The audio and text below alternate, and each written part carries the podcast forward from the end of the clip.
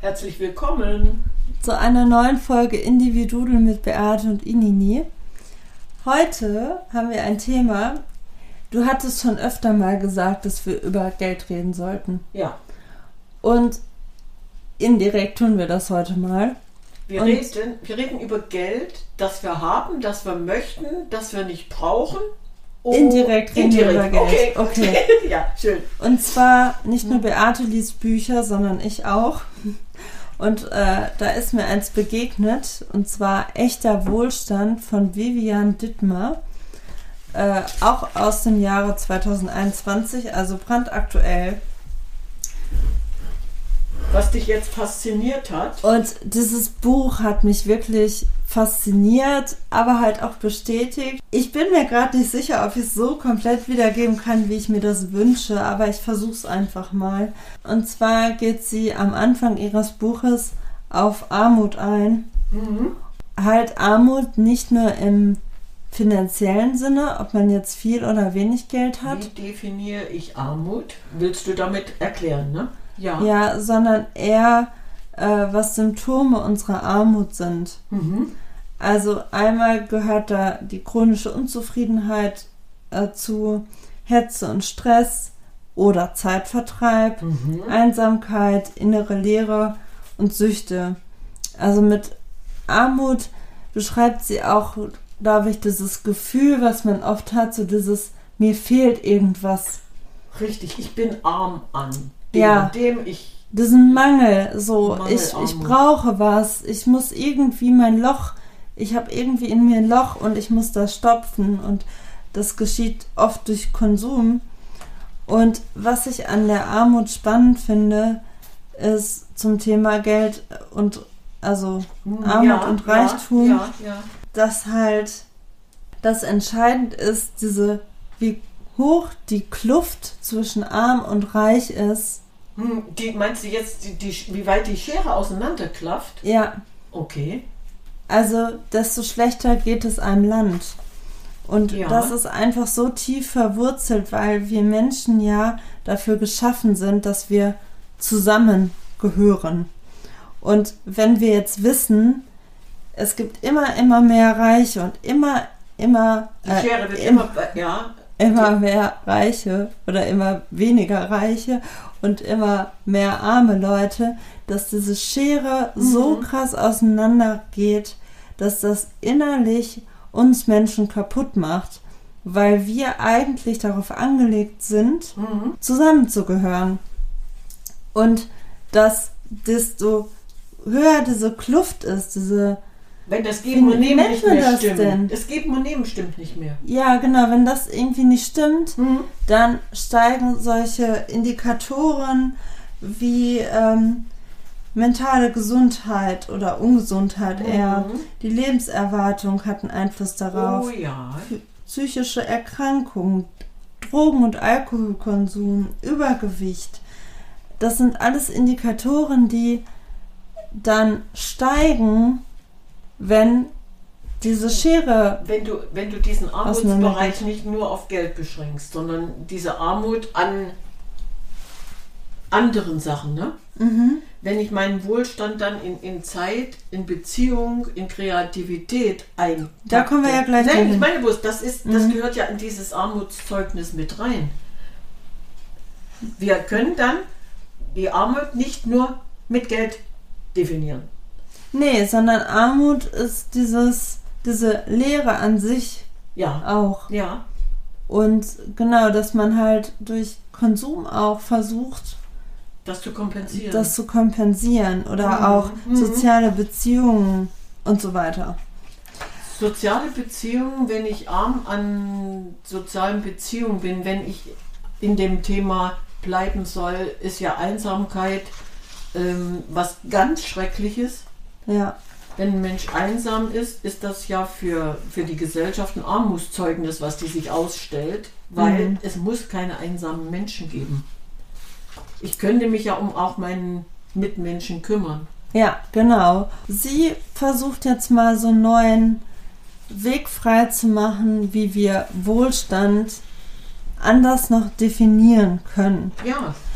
Und zwar hat sie fünf verschiedene Dimensionen von Wohlstand aufgelistet. Aber was ich auch spannend finde, ist, dass sie auch noch auf, auf das Thema Zucker eingegangen ist.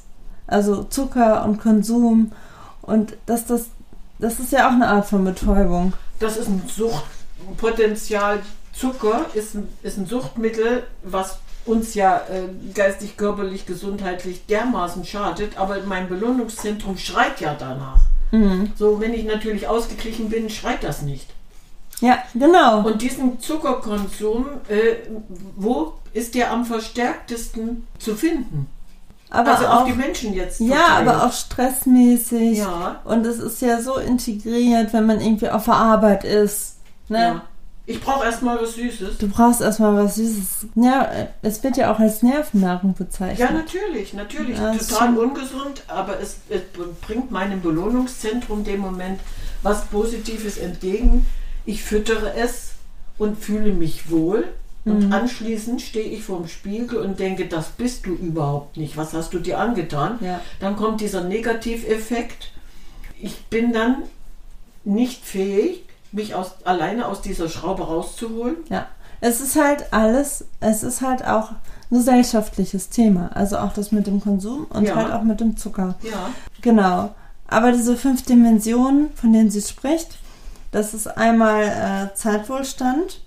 Ich gehe da gleich nochmal genauer drauf ein. Mhm. Auf Beziehungswohlstand, mhm. Kreativität, mhm. Kreativitätswohlstand, äh, spiritueller Wohlstand und ökologischer Wohlstand. Ja. Ökologischer Wohlstand ist für mich so ein Stichwort. Ich glaube, da könnten wir wieder Stunden drüber reden. Ja, das ist dein Thema. Schön, nee, erzähl mal. Zum Beispiel der, Zeit. der Zeitwohlstand, genau. Also im Prinzip geht es darum, erstmal fand ich das spannend, dass wir oft diese ähm, Definition haben. Ich habe keine Zeit. Ich, hab, ich habe Zeit, also dass man Zeit besitzen muss so, mhm. wie, so wie Geld. Ich habe Geld, ich habe kein Geld, ich habe Zeit, ich habe keine Zeit. Und dass man da erstmal ansetzen muss, dass das eigentlich totaler Quatsch ist, weil wir haben immer Zeit, wir haben alle Zeit. Es geht halt nur darum, wie du mit der Zeit umgehst. Wie viel Zeit ich für mich Und sie investiere? Hatte, nee, ja, eher so dieses, wie wie sehe ich Zeit? Und sie hatte da so einen schönen so, Satz, ja. dass man in der Zeit geht. Ich. Also in der, in der Zeit ist, also zum Beispiel, anders ausgedrückt, du hast sie nicht, sondern du bist die, du, du bist, bist die sie. Zeit. Du bist die Zeit. Also Zeit Und, ist nicht Geld. Zeit kann ich nicht kaufen. Ich bin die Zeit. Habe ich das richtig verstanden? Ja, genau, dass man einfach in diesem Moment lebt. Ich nehme also, mir die Zeit nicht für dich, sondern für mich. Ich lebe nee, ja. generell. Ja. Also, dass man wieder in dieses Thema Achtsamkeit geht ja. und halt dieser der Schlüssel ist halt Entschleunigung.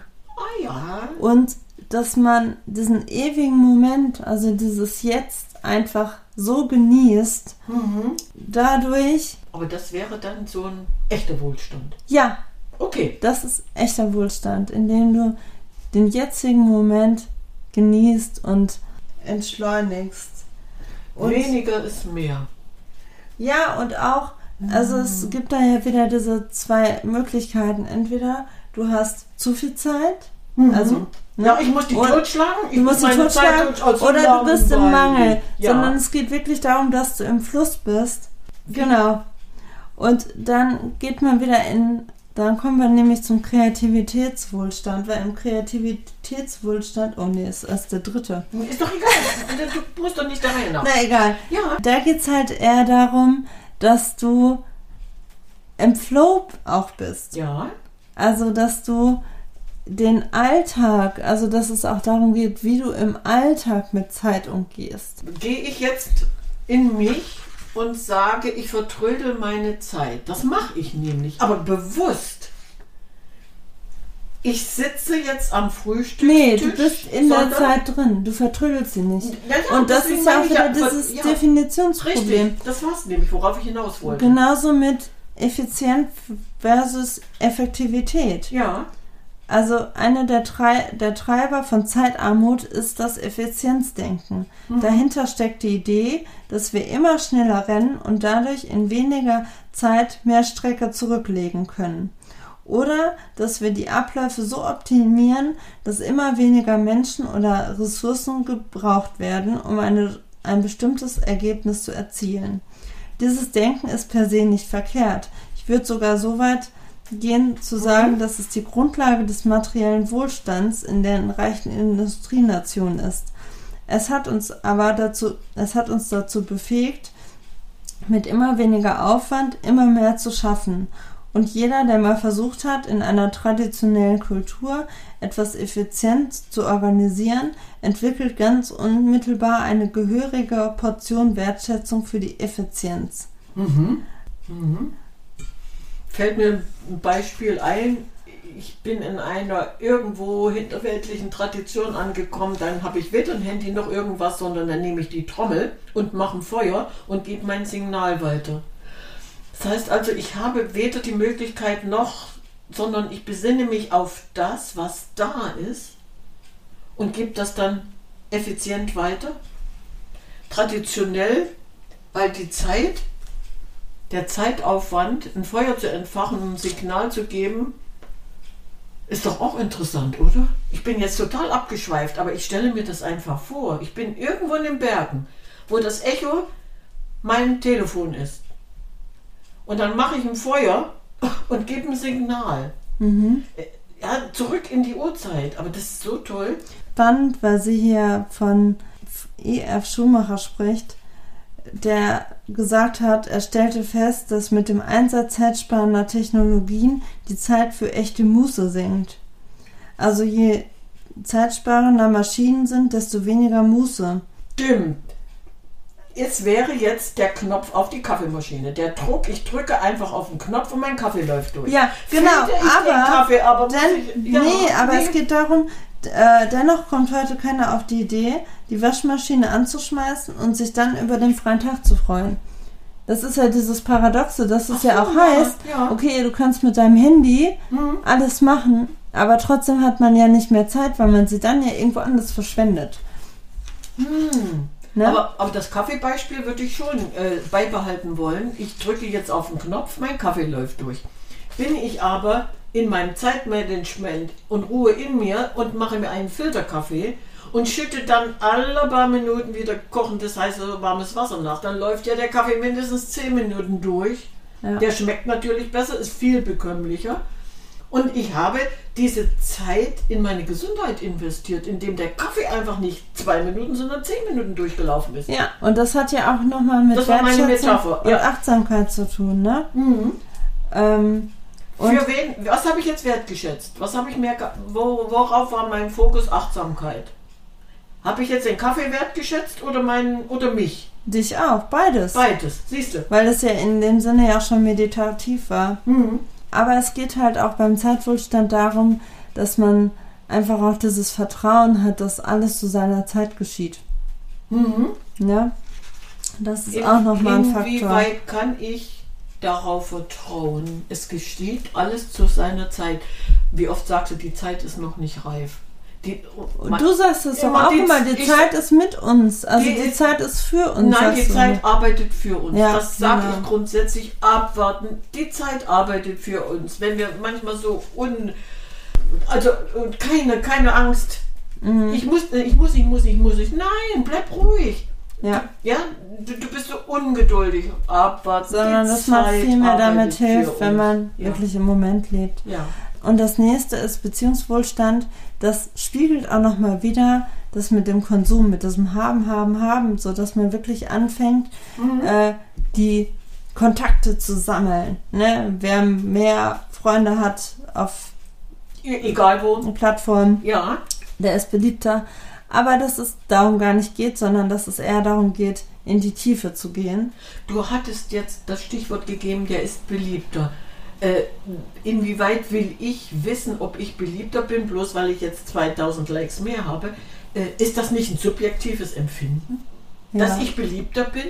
Ja. Ich weiß es doch gar nicht. Du weißt es nicht. Eben. Genau, und es geht im Prinzip auch eher darum, dass man eingebettet ist in einem Netz von Beziehungen, mich um, umfangen und auch halten. Also Du, die, die, haben deinen Mantel über dich gelegt und du kuschelst dann, ja. Also das ist so mhm. das, was ich mit hier, also das ja. hier würde ich genauso definieren, ist etwas, du hast einen Ort, an dem du so sein kannst, wie, wie du bist und wo du auch nackt sein, also ja, nackt sein in ja, dem Sinne, man ist so Du kannst dich nackig ist. machen, das sage ich auch, ja. In und Anführungszeichen, ja. Dass es ein System ist, was ein ein Held und dass das eigentlich so unsere tiefe Sehnsucht ist mhm. nach solchen Beziehungen, nach so einer. Ja, du kannst dich geöffnet ähm, haben, ohne Angst haben zu müssen. Ja, mhm. ja. Ich, muss mich, ich muss mich nicht verstellen, sondern ich kann mich nackig machen. Das sage ich ja immer so, ne?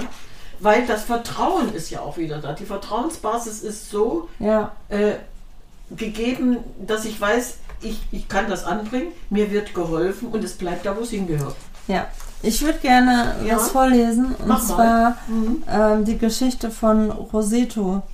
Ein kleines unscheinbares Dorf im US-Staat Pennsylvania wurde unverhofft Gegenstand einer medizinischen Schatzsuche, die sich über Jahrzehnte hinzog. Alles begann mit einem Urlaub, den der Mediziner Stuart Wolf von der University of Oklahoma Anfang der 1960er Jahre in der Nähe von Roseto verbrachte. Eines Abends traf sich Wolf mit einem Kollegen, der seit 17 Jahren in der Gegend als Arzt praktizierte. Dieser vertraute ihm eine Beobachtung ein, äh, an, auf die er sich keinen Reim machen konnte. Es gab in dem kleinen Dorf Roseto im Gegensatz zu allen anderen Dörfern der Gegend nahezu keine Herzerkrankungen bei Menschen unter 65 Jahren. Um einordnen zu können, wie außergewöhnlich diese Tatsache ist, muss man wissen, dass Herzerkrankungen in den USA damals eine Volkskrankheit war. Sie waren für Männer unter 65 die häufig, häufigste Todesursache. Wolfs Neugier war geweckt. Im umfangreichen Studien versuchte er gemeinsam mit dem Soziologen John Brun dem Geheimnis auf die Spur zu kommen. Doch weder die Gene noch die Ernährung konnten das außergewöhnliche Phänomen erklären. Zwar waren 95 Prozent der Einwohner aus der gleichen süditalienischen Provinz eingewandert, doch jene Bewohner, die aus Roseto weggezogen waren, zeigten die gleiche Anfälligkeit für Herzerkrankungen wie alle anderen US-Amerikaner. Auch die Ernährung war alles andere als herzfreundlich. Sie war fettig, auch reich an tierischen Fetten wie Schweineschmalz und Butter. Man aß jede Menge Eier, schätzte Schinken und war entsprechend übergewichtig. Das Rauchen war damals noch weit verbreitet, genau wie der Genuss von hausgemachten Wein. Im Zuge ihrer Recherchen stießen die Wissenschaftler auf zwei weitere Auffälligkeiten. Sowohl die Kriminalitätsrate als auch äh, die Ansuchen um Sozialhilfe lagen bei Null. Als sie genauer hinsahen, stellten sie fest, dass die Rosetaner ausnahmslos in Großfamilien mit hm. mindestens drei Generationen unter einem Dach lebten und darüber hinaus ein auffällig enges Gemeinschaftsleben pflegten. Das äußert, äußerte sich beispielsweise in der seltsamen Sitte, dass sehr viele Familien an bestimmten Wochentagen das gleiche Gericht aßen. Montag aß fast jeder im Dorf äh, Spezzati, also Spinat mit Eiersuppe. Dienstag waren es Spaghetti mit Tomatensauce, Mittwoch gebratenes Hähnchen mit Kartoffeln, Donnerstag wieder Spaghetti, am Freitag Fisch natürlich, Kalbfleisch und Pfeff Pfefferschoten gab es am Samstag und Antipasti sowie Spaghetti mit Fleischklößchen am Sonntag. Das ist gut. Doch das waren bei weitem nicht alles. Je länger sich die Forscher in Roseto aufhielten, desto mehr wurde ihnen die übergeordnete Bedeutung der Gemeinschaft im Dorf bewusst. Ihr soziales Augenmerk richtete sich auf die Familie, so die Forscher, während in den Nachbardörfern nach typisch amerikanischer Tradition das Individuum im Fokus der Interesse stand. Den Forschern fiel noch etwas auf, als sie die Menschen näher kennenlernten. Die reicheren reicheren Textilfabrikbesitzer unterschieden sich äußerlich nicht von den mittellosen Arbeitern. Mhm. weder hinsichtlich der Kleidung noch was ihr Verhalten oder ihre Sprache betraf.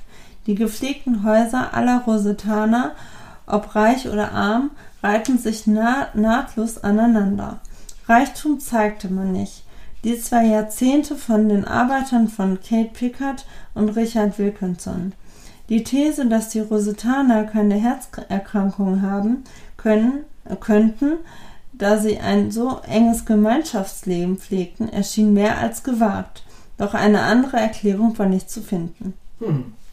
Die Jahre vergingen und mit ihnen wuchs eine neue Generation heran, die von den Werten der Alten nichts wissen wollten.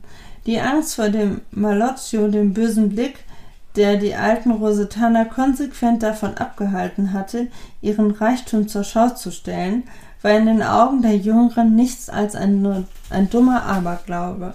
Viele von ihnen studierten in größeren Städten und begannen zurück in Rosetto die Insig Insignien ihres neu gewonnenen Reichtums zur Schau zu stellen.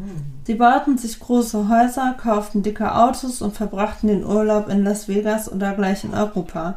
Die Gesundheit spielte ebenfalls eine größere Rolle. Man aß weniger Fett, achtete auf sein Gewicht und begann Sport zu treiben. Und dennoch, mit dem Status Gerangel ging nicht nur Gemeins der Gemeinschaftssinn der Rosetaner verloren, sondern sie wurden auch genauso herzkrank wie der Rest der amerikanischen Bevölkerung. Schon zu Beginn der 1970er Jahren stieg die Fallzahlen und Rosetto war in dieser Hinsicht bald nichts mehr Besonderes. Inzwischen konnte auch eine konnten auch andere Studien in Peru, Borneo und Israel den sogenannten Rosetto-Effekt bestätigen. Eine enge Gemeinschaft ist gut für unsere Gesundheit. Laut Wolf ist eine solche Gemeinschaft ein besserer Indikator für ein gesundes Herz als der Cholesterinspiegel oder ob jemand raucht. Ey, das ist ja toll. Mhm. Solche Studien ich meine, die ist, die ist ja lange Zeit gegangen, die ist ja über Jahre gegangen, aber solche Studien mal bekannt zu machen, weil dieses Phänomen ja nicht erklärbar war. Äh, das zeigt, das wie wichtig Beziehungen sind. Ich habe beim Lesen auch daran gedacht, das hat sie ganz am Anfang des Buches beschrieben, wenn äh, es wird ja zum Beispiel oft im Fernsehen gesagt, spendet 20 Euro im Monat, das reicht, um in Afrika äh, oder ein Euro am Tag reicht in Afrika zum Beispiel, ja, damit die ja. Leute leben können. Ja. So, der Sinn, äh, der Grund dahinter ist aber, dass man von diesem Geld gar nicht so viel kauft, sondern alle Bedürfnisse mhm. sind ohne Geld schon abgedeckt, weil die Gemeinschaft untereinander da ist. Also du, du musst kein Geld ausgeben, um was zu reparieren, weil dein Onkel das kann. Richtig. Du musst kein Geld ausgeben, um das und das zu machen, weil der andere das organisiert. Und das zeigt auch wieder diese, diese Gemeinschaft. Gemeinschaftsleben. Ich meine, wenn, wenn ich jetzt nicht wüsste, wovon du redest, weil wir das seit drei Jahren hier leben und praktizieren. Das heißt also, ich habe ja die Chance, auf diese Art und Weise, indem ich bei euch eingebettet bin, 100 Jahre alt zu werden, ohne krank sein zu müssen für mich ist das jetzt eine Erkenntnis, auf die werde ich mich immer wieder zurückberufen. Und sagen, ich bleibe hier, wo ich bin. Ihr könnt mhm. mit mir machen, was ihr wollt. Hauptsache meine Gemeinschaft hält zusammen. Ja.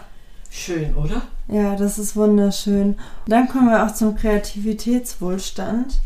Das ist einmal das, was ich eben gesagt mhm, ja. habe mit dem Flow. Ja. Aber halt auch, dass es da eher darum geht, dass die Leute die Möglichkeit haben, ihre eigenen Fähigkeiten und Talente auszuleben. Ausleben, das ist das Stichwort. Zu zeigen, zu entwickeln. Ohne ähm, angemacht zu werden. Ohne äh, angemacht zu werden, ja. genau. Dann kommen wir auch wieder auf das, was wir immer wieder haben, auch so dieses Thema Wirksamkeit. Ja. Wirksamkeit in, in, in Selbstwirksamkeit oder in ja. nach außen hin wirksam sein zu müssen? Wirksam. Selbstwirksamkeit. Richtig. Weil ja. du dir bewusst bist, was kann ich? Ja. Und dadurch fühlst du dich wirksam. Und das spielt dann wieder mit diesem Gesellschaftlichen wieder eine Rolle, mhm. weil das die Gesellschaft zusammenhält. Also wir waren zum Beispiel jetzt im Urlaub und einer hat auf der Gitarre gespielt. Mhm. Und es ist sofort so ein, so ein Gemeinschaftsgefühl entstanden. alle saßen und hörten zu und sangen mit. Ja, Richtig. genau. Egal, ob du dich kennst oder nicht, Musik verbindet sowieso. Und dann dieses Gefühl, inwieweit konntest du das zulassen, also dieses Gemeinschaftsgefühl. Es war Spaß, oder? Also, Ja, ja, aber es, es- es ja, nein, ich meine, es hat ja allen Spaß gemacht. Ja, Obwohl ich, mich, obwohl ich den nicht kannte, aber dieses gemeinschaftliche Zusammensitzen, Gitarre spielen und vielleicht singen, das war das, was, was diese Freude ausgelöst hat. mhm. Und warum können wir das nicht mehr? Warum können wir uns darüber nicht mehr freuen? Wir haben, wir es verlernt? Nein. Mhm. Der, der materielle Wert liegt so hoch. Ja, ich ko- kommt am Ende kommen noch mal Fragen, in denen du halt erkennen kannst, inwiefern du Zeitwohlstand hast, Beziehungswohlstand diese und so weiter. Abteilung durchlaufst. Und ich fand das beim Kreativitätswohlstand, das war für mich so wow, weil da war die Frage, weißt du, wie du mit deinen Mitmenschen freudvoll einige Stunden verbringen kannst, ohne zu reden, gemeinsam zu konsumieren, Essen, Trinken, Unterhaltung oder Konkur- konkurrenzbasierte Spiele zu spielen? Mhm. Und da habe ich gedacht, krass, wir haben das verlernt, weil wir, also zumindest bei mir so, meistens, wenn ich mich mit Freunden treffe, Mhm. ist es so, entweder man konsumiert was zusammen, man geht Mhm. zusammen essen, Ja. man trinkt was oder man unterhält sich. Aber es ist nicht so, dass man aktiv etwas macht und erschafft. Mhm. Und sie hat auch gesagt, dass man oft dieses Gefühl der Leere hat, weil man irgendwie nach etwas sucht und nicht wirklich weiß, was es ist. Und bei dieser Frage ist mir bewusst geworden, warum ich zum Beispiel Impro-Theater richtig toll finde. Weil es ist etwas, Was oder was mich so erfüllt hat, Ja. Weil du einmal in Gemeinschaft bist und du erschaffst was. Du erschaffst mit Indem du anderen was Leuten etwas. improvisierst, ohne Vorgabe. Ja, und dadurch hast du Mhm. ein Bedürfnis gestillt, Mhm. was dir gar nicht so bewusst war. Also, Ja. dass man in Gemeinschaft, einmal dieses gemeinschaftliche Mhm. Beziehungswohlstand Ja. hat, aber halt auch, dass man sich kreativ auslebt, dass man wirklich was erschafft und nicht nur konsumiert. Weil wenn wir ehrlich hingucken, dann Ihr euch ja konsumieren wir meistens. natürlich, ihr habt euch dem Moment ja gegenseitig etwas gegeben. So, so Ja. viel Freude und so viel Spaß und alles umsonst. Und das Aus ist für mich heraus. jetzt so ein Punkt, wo ich irgendwie oh. anknüpfen will und sagen will, ich will jetzt mit meinen Freunden was zusammen erleben, erschaffen und nicht nur konsumieren. Mhm. Das, Ja, das, das- fand ja, ich so spannend. Das ist auch spannend. Mhm. Ja, wer beschäftigt sich eigentlich damit? Niemand. Und du hast es aber jetzt aufgrund dessen, äh, da du ja dieses Impro-Theater gemacht hast und, und das jetzt nochmal durch dieses Lesen dir bewusst gemacht hast und noch viel besser empfunden als dem Moment, wo du improvisiert unterwegs warst und dein Ja. Theater gespielt hast. Was dir jetzt alles so bewusst geworden ist. Ey, ich finde das so toll. Es ist total toll. Ja. Genau. Und in ihrer Erklärung waren ja zum Beispiel Zeit, Beziehung und Kreativitätswohlstand so ein Dreieck. Und in der Mitte ist Mhm. der spirituelle Wohlstand. Und das fand ich auch so interessant, weil es darum eher geht, die Schönheit erstmal wahrzunehmen in der Welt. Weil Mhm. oft, man reist ja irgendwo an Orten, weil es dort schön ist. Ja, Und das ist ja auch, wir sind hier in der Natur und denken, boah, wie schön. ja sicher. So. Das ist wirklich an dem. Aber dass es erstmal darum geht, dass man das wahrnimmt und halt auch wertschätzt. Und wenn wir diese Schönheit wahrnehmen, dann öffnet sich direkt unser Herz. Das wäre jetzt mein Frühstücksbeispiel, ne? Einfach, Ja. eben, ich habe diesen Zeitwohlstand, Genau. ich habe diesen Kreativitätswohlstand, diesen spirituellen Wohlstand und den ökologischen, Mhm. indem ich am Frühstückstisch sitze und meine Tiere beobachte. ja. Und mit denen rede und denen was gebe und freue mich, wenn die mir dann dankbar irgendwas veranstalten, was ich anderen weitergeben kann. Und das ist für mich ein Wohlstand, der ist aber nicht bezahlbar. Der kannst du überhaupt nicht mit Geld Ja. kaufen. Kannst Und du nicht. Es ist so krass, Schön. weil in dem Moment der Schönheit Ja. löst sich die Frage nach dem Sinn auf. Nach dem Sinn des Lebens. Weil du in dem Moment bist und es genießt.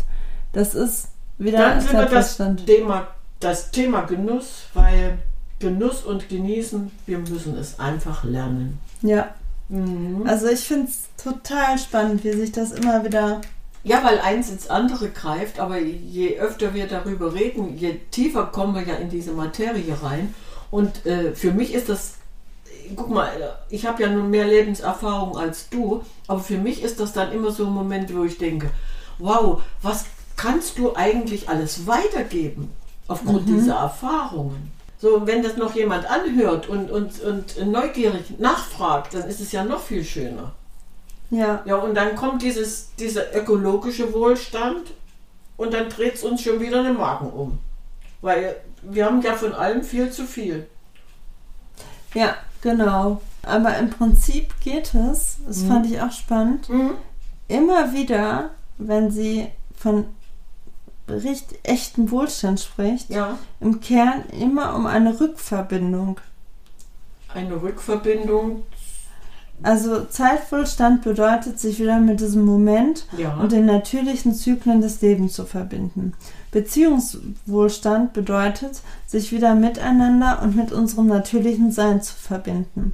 Kreativitätswohlstand ist die Rückverbindung mit unseren Gaben, unserem ureigenen Ausdruck und unserem Beitrag zur Gemeinschaft, in der wir leben. Bei spirituellem Wohlstand hingegen geht es um die innere Verbindung mit dem großen Ganzen. Ich nenne das auch gern die innere Anbindung. ja. Und das fasst eigentlich dieses Buch zusammen. Oder das, Weil was du ein, meinst. Ein, einer kann ja gar nicht ohne den anderen Wohlstand. Es greift ja eins ins andere rüber. Also mit einem allein könnten wir ja gar nicht überleben. ja, genau. Was nützt mir alles Geld der Welt, wenn ich keine Zeit habe? Ja, ja, Ja, es ist, es ist sowas. Das Buch ist wirklich toll. ja. Es Hm. ist total spannend. Genau.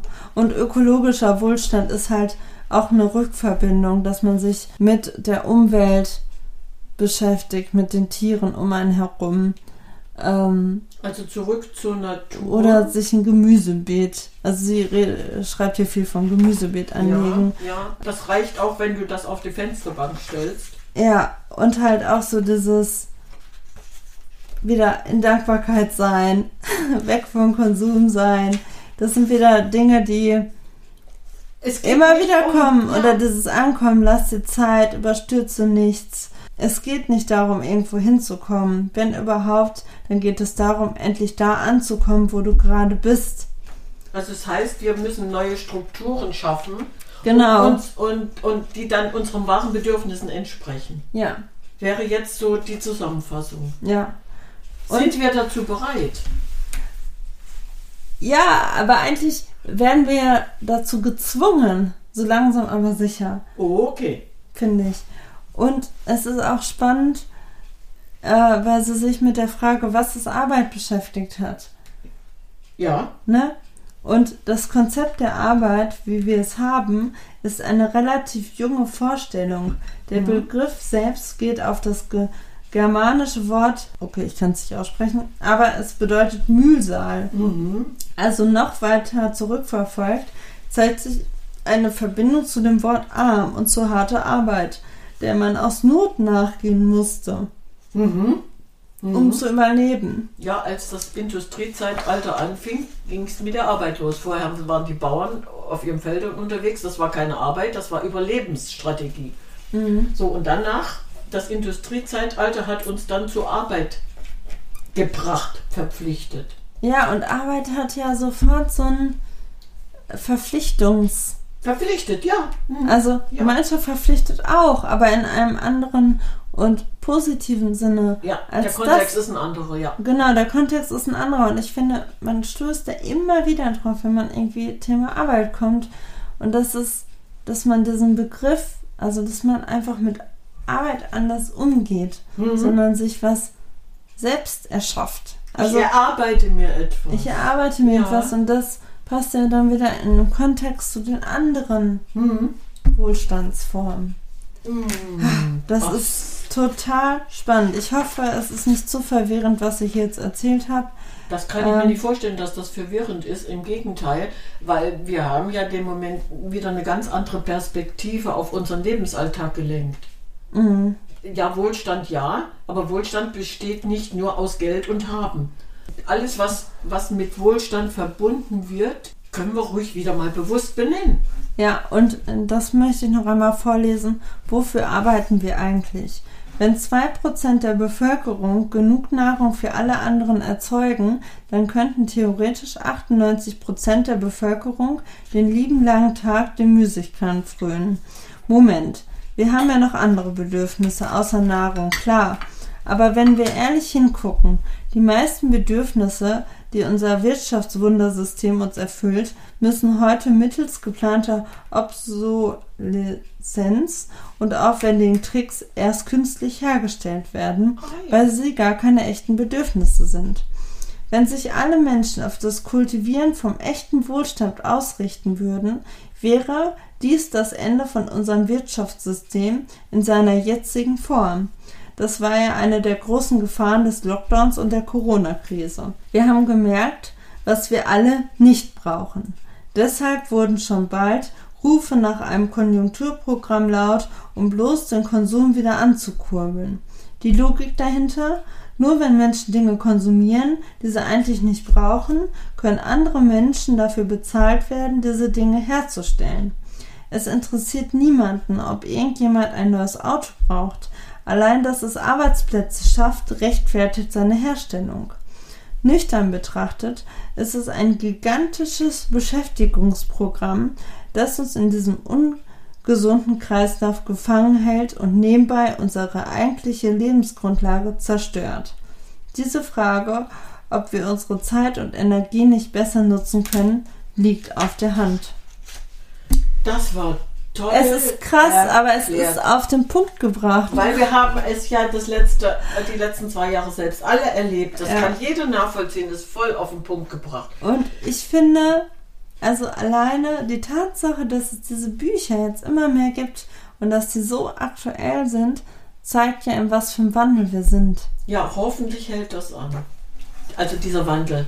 Hoffentlich hält er an und es werden mehr Menschen wach und es, es engagieren sich mehr Menschen in diese Richtung, die für alle gut ist, also die Gemeinschaft, für die Gemeinschaft gut ist. Dieser Richtungswechsel, nicht ich, sondern die Gemeinschaft.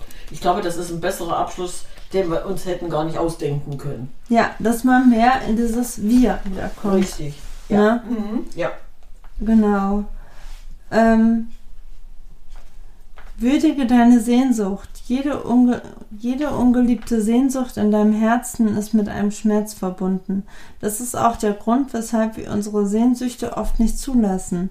Es erscheint leichter, das eigene Herz zu verschließen und die Welt in ihrer Hässlichkeit als unabänderlich äh, hinzunehmen. Doch dieser Schmerz kann ein heilsamer Schmerz sein, wenn wir uns für ihn öffnen und ihn an und ihn fühlen dann hat er das Potenzial, uns wieder mit der Welt und miteinander zu verbinden. Mache dir bewusst, dass du ihn fühlen kannst und beobachte, wie gut es tut, die Sehnsüchte deines Herzens zu würdigen, auch wenn du noch nicht weißt, wie sie gestillt werden können.